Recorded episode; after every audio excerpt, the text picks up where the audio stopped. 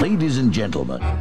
Bienvenido al podcast del hormiguero. Es como el hormiguero, pero sin imágenes, es decir, un poquito peor. Ale, que lo disfrutes, ¿eh? Y mientras tanto, hazte una tortilla de patatas o lo que sea que quieras hacer. Claro, porque puedes hacer más cosas mientras escuchas el podcast. Claro. Pero no te vas a enterar de nada. Haz el favor de escuchar. Que no sean guarradas, gracias. Ay, Dios mío. ¿Qué tal? ¿Cómo estás? Está, está a punto de ponerme ese pantalón yo también esta Sí. ¿no? Te voy a traer uno para ti. Una suerte, una suerte. de- ¿Qué tal? ¿Cómo estás? Muy bien, es que todavía tengo shock de ver público, tío. Claro. Me estoy ¿Cuánto- acostumbrando. ¿Cuánto tiempo hace? A ver, estuve en, estuve en Calafell la semana pasada, fue el primer, concierto, el primer concierto de la gira y era flipante las ganas que la gente tenía de, de ver, o sea, se nota, se nota, aunque están ahí debajo de las mascarillas, pero tú notas que, que se echaba de menos y lo ves en el, en el brillo, en el ruido y al final pues no pueden evitar levantarse los pobres y, y no sé, que gracias a todos los promotores que están recuperando todos los conciertos porque nos estáis dando la vida, gracias. Bueno, tu nuevo disco se llama La Niña, La niña. eh, que sale a la venta pasado mañana. ¡Qué guay! Cuidado, Dos cuidado. años para parir esto. Dos años para parir esto. Sí. Ajá. ¿Me lo cuentas ahora que tengo que hacer una pausa para publicidad Venga, y así te lo pregunto despacito? Genial. En un momento, Lola Índigo. Y no te olvides que en YouTube están los mejores momentos del hormiguero. Los peores no los ponemos porque no somos tontos.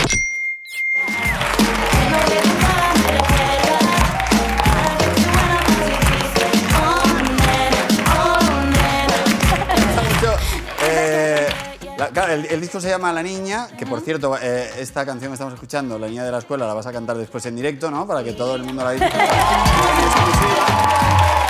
Eh, ¿Has ensayado mucho? O sea, cuando tienes que actuar en directo en la televisión, ¿qué es lo que más te agobia? ¿Te agobia saltarte un paso del baile? ¿Te agobia no cantarla bien? ¿No cantarla con Eh, rollazo? Eh, no, no me, agobia, me agobia no pasármelo bien, no disfrutarlo. Ajá. Esa es, esa es mi peor preocupación con todo en la vida. O sea, no disfrutar de todas las cosas bonitas que llevo soñando toda la vida y cuando me pasan a agobiarme por, oh, por toda el- la tormenta que hay alrededor. Es como, focus, esto es lo que siempre has querido. Disfrútalo ahora, ¿no? Bueno, enséñame el disco, ¿no? Porque lleva... eh, ¿Qué es esto? Es, es un pastelito. Pues este, este arte lo han hecho los chicos de Superfuerte, que son unos chicos de Valencia, que los encontramos por ¿eh? Instagram. Y a mí me encantó su trabajo, la verdad. Y bueno, esto, básicamente lo que quiero contar es que pues la niña, pues la niña soy yo y Lola Índigo es un poquito una muñeca que yo me he inventado, pero que al final si te fijas en el arte del disco es como que todo lo hago mal. O sea que hasta para ser la popstar es como que yo no, no- no me acabo de adaptar a todo este mundo y es un poco pues eso, pues es una jardinera mal, es una muñeca pescadora mal, bueno de hecho pues voy a enseñar la que más me gusta que es esta. Estás pescando mal, ¿no? Que sí, pescando mal. Te despistas del sitio. Sí. Oye, eh, eh, eh, el disco es un homenaje a, a ti misma cuando tenías 15 años. ¿Cómo eras tú cuando eras adolescente? Pues mm, muy soñadora. A mí cuando me hacen la pregunta esta de, ¿pero tú te imaginabas que a ti te podía pasar todo esto? Digo, pues no sé si está bien decirlo, pero sí. Sí me lo imaginaba, claro que sí, porque es que si yo no me lo hubiese imaginado, no lo hubiera querido con tanta fuerza y no lo hubiera tenido tan claro, no sé, creo que claro que hay que creérselo. Está bien. Sí. No está nada mal. Yo, soñaba también con que presentaba un programa de televisión. Ya que Y aquí estamos. estoy, pues ya. Claro. Oye, eh, y eh, háblame de tu habitación. ¿Tenías pósters de... ¿Quién había en los pósters de tu habitación? Beyoncé. ¿Vale? Eh, bueno, lo gracioso de esto, esta carpeta, es que todas estas Destiny Child, Beyoncé, pero es que está Belinda pegada en mi carpeta. Yo no me acordaba de eso y ahora tengo una canción con Belinda y es brutal. O sea, yo Bueno. era, está en mi carpeta del instituto y está ahí Belinda pegada. eh. Sí, pero es una carpeta de instituto, podría ser la carpeta de un psicópata también. Ahí estás, ¿no? ¿Te parece? ¿Y eras muy enamoradiza cuando eras adolescente? Sí, sí, sí, sí. Madre mía, qué cosas. Mira, es que, guau, qué kinky. En fin, eh, sí, sí, me enamoraba toda la- todas las semanas, tenía un amor diferente. Me enamoraba de mis ídolos, eh, bueno, de los cantantes, de los actores, de las actrices. ¿Y de, la gente, y de la gente así cercana? ¿Te enamorabas? Eh, ¿Te hacían caso los chicos? no. Porque claro, ah, Ahí vamos. Es que también la canción va un poquito de eso. por eso Yo- lo tengo aquí, déjame que... Soy aquella niña de la escuela, la que no te gustaba, ¿me recuerdas? Ahora que estoy buena paso y dices, oh nena, oh nena. Está todo- gustado de verdad.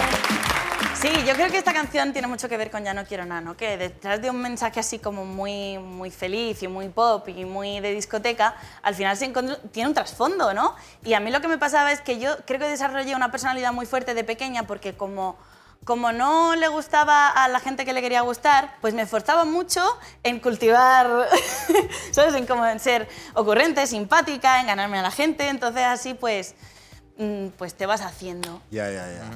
¿Y eh, te ha pasado también que el chico que te gustaba lo ves ahora y es una defesio? No es una defesio, pero ahora me hace casito y ahora a lo mejor pues ya no...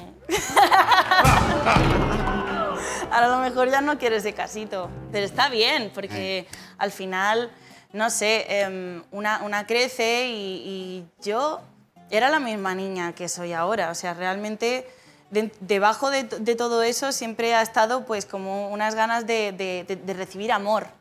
Yo hace poco hablaba con un colega le- y me decía, ¿pero a ti qué es lo que te hace feliz? Y me tiré un rato en silencio pensando, digo, creo que el amor de la gente que tengo alrededor es lo que más me llena. Por eso tengo un equipo de, de- Por eso viajo con mis amigas, por eso mis amigas de verdad son mis bailarinas, mi coreógrafo es mi amigo de Huetortájar de toda la vida, porque yo me lleno de amor y todo lo demás está de paso. Si yo fuera una solista cantante que está por ahí girando con, con gente con la que no, no siento que han estado desde el principio, que es, es real, es puro, no, no, no lo disfrutaría tanto.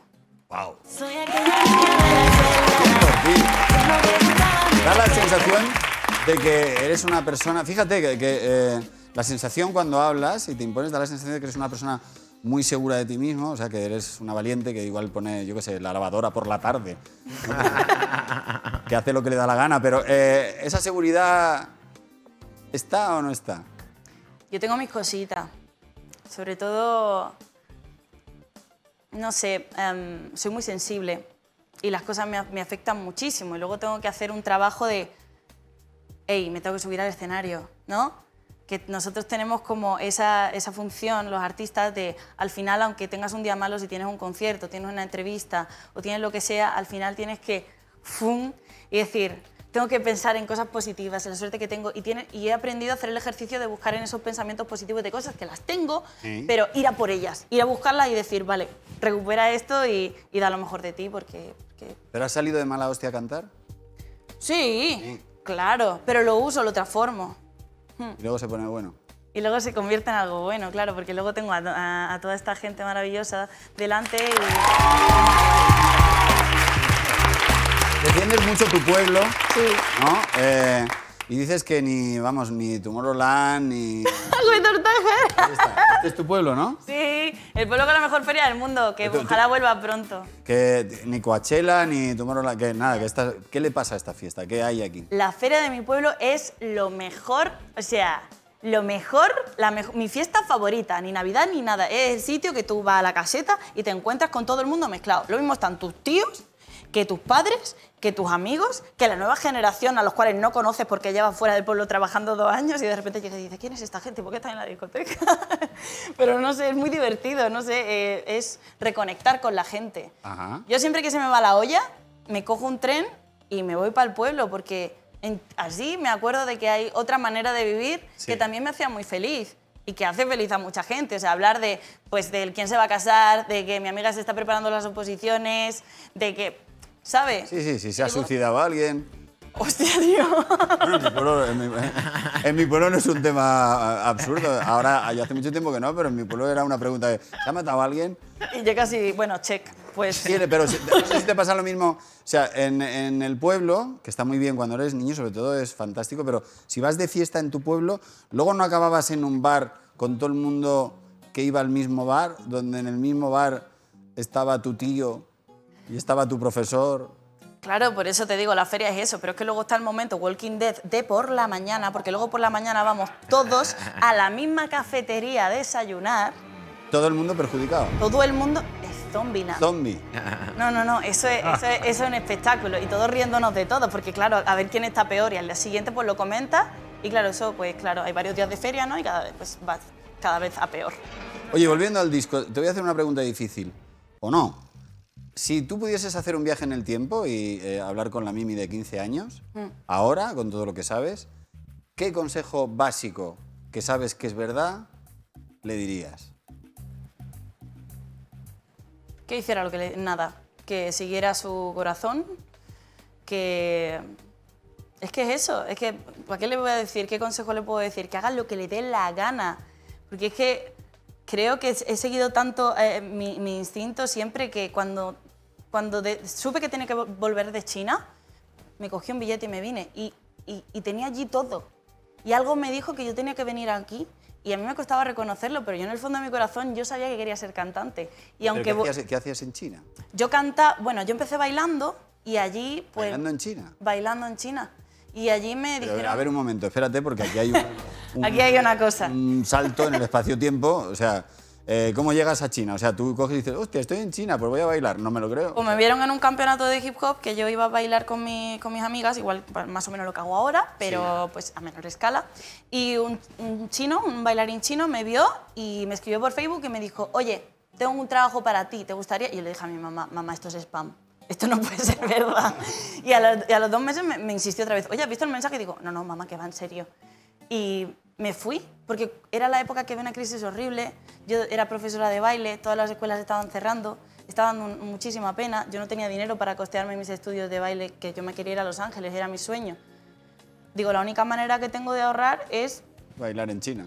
irme a China y cuando no tienes nada, no tienes nada que perder. Así que me fui sin nada, ahorré y me fui a Los Ángeles a estudiar. Ole tú. Solo una pregunta sobre China. Eh, ¿Cómo te entendías por ahí con la gente? Imposible, ¿no? aprendí lo básico para sobrevivir. Adelante, atrás, los números del 1 al 8, que es como contamos los bailarines. Mm, hola, adiós, ¿cómo te llamas? Ni Xiao Shen Ma Min Si. Ya está. ¡Oh! Muy bien, bueno, vamos a ver qué traen hoy Trancas y Barrancas. Mucha suerte. Y recuerda que en YouTube tienes una selección de los mejores momentos del hormiguero de toda la historia. No, ha llegado el momento de recibir en la mesa a Juan Soto y Bar. ¡Ah!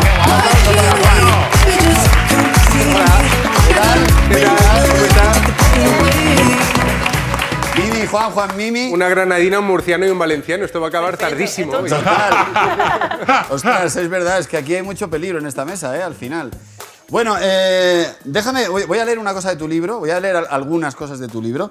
Eh, dices El- así. en el libro es, Pablo? El libro se llama La Casa del Ahorcado. Buenísimo. Y es un libro que habla sobre la corrección política. Y entonces es un tema en el que hay que insistir porque están pasando cosas bastante graves en la sociedad y estamos todos en privado cagándonos en lo más barrido y luego a la hora de la verdad nadie se atreve a decirlo en público. Eh, en los años, Leo, en los años 90 nos reíamos de la corrección política y ahora tropezamos con ella a cada paso. La sociedad está llena de moralistas dispuestos a vigilar, a juzgar y a condenar a cualquiera que se atreva a pensar por sí mismo. Y así es como las tribus de las guerras culturales imponen sus ideas, no porque sean ciertos, sino porque nadie se atreve a oponerse a ellas por miedo a que le cuelguen una etiqueta o acabar con su reputación o con un linchamiento digital. Juan Soto ha escrito un ensayo muy valiente eh, de todo esto que seguro que va a ser controvertido porque dices cosas que casi nadie nos atrevemos a decir en público y, tú lo haces en este libro que recomiendo eh, a todo el mundo, imprescindible me parece. ¿Por qué, ¿Por qué lo haces? ¿Por qué te atreves? Bueno, hay que decir que tampoco se paga un precio tan alto, ¿eh? Realmente eh, la gente tiene mucho miedo y hay gente que tiene miedo incluso de sus propios pensamientos, ¿no? Que de vez en cuando se te ocurre una idea, un pensamiento y dices, esto voy a correr un grave riesgo si lo digo. Pero luego lo que yo he descubierto es que no hay tanto peligro. Quiero decir, estoy en el hormiguero, hola, ¿qué tal? O sea, no hay tanto peligro. Realmente, eh, si nos quitáramos el miedo de encima, es verdad que meten miedo. Hay mucha monja, mucho curilla, laicos muchos, ¿eh? Eh, Mucho, mucha gente que está vigilando, mucha gente que disfruta mucho cuando otro mete la pata y puede por fin ponerse a, a echarle mierda encima, ¿no? Pero realmente no tienen tanta fuerza como parece. La fuerza que tienen es el miedo que meten a la gente que deja de hablar y del silencio sí que es de donde cuesta más sal- salir. Pero no pasa nada. No pasa nada. No pasa nada. Fenomenal. No pasa nada. Ya, macho, a mí me pasa que... Que se lo digan a ella, vamos. Bueno, tú también me imagino que todo el día tienes una polémica o dos, o, ¿no? Sí, constantemente. Pero Además, si la gente se ha enfadado hoy porque has hecho la voz de- de- del conejo este, ¿por qué se enfadan por eso? Claro, bueno, hay, hay muchas opiniones y al final Lo que yo sí creo es que hay una hipocresía muy grande porque estamos constantemente hablando de salud mental y de respeto, pero luego cuando hay un linchamiento así, todo el mundo participa. Nos encanta el bullín. Y no sabemos qué hay detrás. O sea, no, no nos preocupamos de cómo lo puede estar pasando la persona a la que se le está haciendo un linchamiento masivo en redes sociales. Entonces yo creo que hay que darle un, hay que darle un pensamiento a eso, pero sobre todo por, por lo que te digo. Salud mental, tal, no sé qué, vale, ok, pues vamos a cuidar de la salud mental de todos. Vale, en el libro hablas de que todo empieza por el tabú, por lo prohibido, y me gusta, hay un párrafo que, donde dices, tabú es lo que no nos dejan decir y tampoco pensar o sentir. Por ejemplo, una madre no puede sentirse harta de su hijo. Es un hecho que prácticamente todas pasan por ahí, pero las únicas personas que lo escuchan son los psicólogos. Da igual los pezones agrietados, las noches sin dormir, que tus relaciones de pareja se enfríen o las hemorroides que te ha dejado de recuerdo el parto. No puedes decirlo porque entonces eres una mala madre. Este es un ejemplo de conversación prohibida, pero que hay muchas siempre ha habido conversaciones prohibidas, pero es que cada vez hay más y las conversaciones prohibidas están empezando a comerse todas las conversaciones. Es que se han caído las paredes, porque antes había ámbitos donde tú podías hablar de ciertas cosas, que, eh, confianza, etcétera, ¿no? Pero ahora, ah, con la sociedad de las redes sociales, como estamos todo el día hablando de todo, como estamos todo el día mostrando la intimidad, pues claro, se han vuelto las paredes de cristal. Entonces cada vez es más difícil encontrar un ámbito en el que tú te sientas en confianza para hablar. A mí, para escribir este libro, me he hablado con mucha gente, no solo gente pública o así, sino amigos, conocidos, etcétera, y te hablan incluso de miedo a decir ciertas cosas en un grupo de WhatsApp. O grupos de amigos que se enfadan por cuestiones de estas del tabú. Es como que el tabú poco a poco ha ido comiéndose terreno en nuestro miedo a decir lo que pensamos. O sea, al final le hemos regalado al tabú cada vez más espacio y ahora estamos en un momento en el que es verdad que puede parecer como una temeridad decir ciertas cosas. Cuando repito, es que no pasa No nada. pasa nada. Puede pasar, ¿eh? Puede pasar. Ahí eh, recojo muchos casos en el libro de gente castigada, pero yo creo que la gente es castigada por decir ciertas cosas porque los demás muchas veces nos callamos. Ah, pues dejemos de callarnos. Te voy a hacer una pregunta que haces en el libro. Eh, Leo, en España está prohibido que los enanos hagan striptease, pero sí que lo pueden hacer hombres y mujeres de una estatura superior. Entonces, ¿les estamos protegiendo por su dignidad o les estamos fastidiando? La historia del enano es muy buena porque uno de los enanos que hacían striptease, hasta que se habló de prohibir aquello, decía, es que a mí nadie me ha preguntado. Todo el mundo me quiere... Hacerlo, claro. Me quieren proteger, ¿no? Les parece. Y al final es más ofensivo que me quieran proteger. ¿Qué pasa? Que soy un, un, un infraser, ¿no? Pero claro, en el libro yo reflexiono sobre esas figuras difíciles, ¿no? Porque el enano, claro, es una persona de, de- de estatura muy pequeña, pero es un adulto, eh, perfecta. Entonces, claro, alrededor de figuras como esta siempre mm, hay cierta inquietud de la gente, ¿no? Y entonces a veces la sociedad, por quitarse el problema de encima, dice, pues tú no puedes hacer esto, ¿no? Igual que se lo decimos a los niños. Los niños no pueden decir tacos y nosotros sí, ¿no? Sí. ¿Por qué ellos no pueden decir tacos? ¿Qué diferencia un taco de- del resto de las palabras? Bueno, que la sociedad ha decidido que esas palabras son diferentes. Pero, en realidad, ¿cuál es la diferencia? Ninguna, ninguna. Eh, un tema muy controvertido también. ¿La masculinidad es tóxica? Bueno, habrá masculinidades tóxicas, feminidades tóxicas, infancias tóxicas, maternidades tóxicas, paternidades tóxicas. Yo creo que todo puede ser tóxico eh, porque, eh, bueno, no sé si se puede decir esta palabra o es tabú, pero los hijos de perra creo que están repartidos por todos lados, ¿no? Entonces, eh, sí, claro que hay masculinidades tóxicas. Otra cosa es que intenten convertir en una masculinidad tóxica cosas que no lo son para todo el mundo. Yo creo que lo que pasa es que nos estamos fracturando, que no para todo el mundo debería estar prohibido lo mismo. Y ahí es cuando la sociedad empieza a sufrir la tensión que ahora mismo tiene, que parece que estamos todo el día peleándonos por pequeñas cositas, por pequeñas batallitas, porque a mí esto me parece muy mal, a ti te parece muy bien y ya no nos podemos de, eh, acuerdo. Vale, pues el tabú está detrás de todo esto. Hay un estudio eh, de Estados Unidos eh, que dice que la obesidad mata más que las armas. La obesidad mata más que las armas. Pero nadie se puede meter con los gordos o hacer bromas de los gordos porque entonces sería gordofóbico. ¿Quién, decide eh, qué debemos pensar aunque no tenga mucho sentido común? Y con eso, de los go- con eso de la gente que está gorda, hay una cosa peor todavía, Pablo, que es que los gordos son más pobres sistemáticamente. En Occidente, la gente más pobre está más gorda porque se alimenta peor, porque están, en fin, Entonces convierten el tema en algo en el que el gordo se tiene que creer a sí mismo. A lo mejor no, a lo mejor lo que tiene que hacer es decir, ¿por qué estoy así? ¿Qué me está pasando? O sea, em, eh, ¿por qué acabo comiendo yo peor que la gente que veo en la tele que está de dieta macrobiótica? ¿no? ¿Cuáles son las diferencias? Entonces, al final todos estos tabúes nos impiden pensar un poco más allá. ¿no? Darle otra vuelta. Yo lo que intento hacer en el libro es intentar darle otra vueltecita asuntos que a lo mejor, pues tú hablas de eso, de los gordos y los flacos, ¿no? Y parece que es o los chistes, o las ofensas, o la salud. Pero a veces detrás de todo esto también hay condiciones sociales. A veces un síntoma nos está hablando de otras cosas que pasan detrás. Me gustaría terminar la conversación con alguna solución. O sea, ¿qué podemos hacer para desinflamar todo este odio que hay en el ambiente? Bueno, yo creo que lo, im- lo imprescindible, Pablo, es que dejemos de desconfiar tanto los unos de los otros, porque si no confiamos, si no desconfiamos de las intenciones, el chiste ya no es tan ofensivo. Y esto lo decía Sisek, que es un filósofo muy interesante, que decía que justo antes de que estallara la guerra de Yugoslavia y se mataran todos entre todos, lo primero que desapareció fueron los chistes. Entonces los chistes, eh, la broma, si no desconfiamos de las intenciones del otro, si no pensamos que nos está insultando, si sabemos que está de buen rollo, son el mejor lubricante para la gente que somos distinta. Es así, haciendo bromas, como nos podemos conocer. Bravo, Juan. Felicidades por este libro. Adelantado, no os lo perdáis. Oye, y una cosa, no has dicho el nombre del pueblo. Eh, tortaja. Hue Tortájara, ahora sí, Claro. me lo has dicho. Y esto ha sido el podcast del hormiguero. Venga, hasta luego.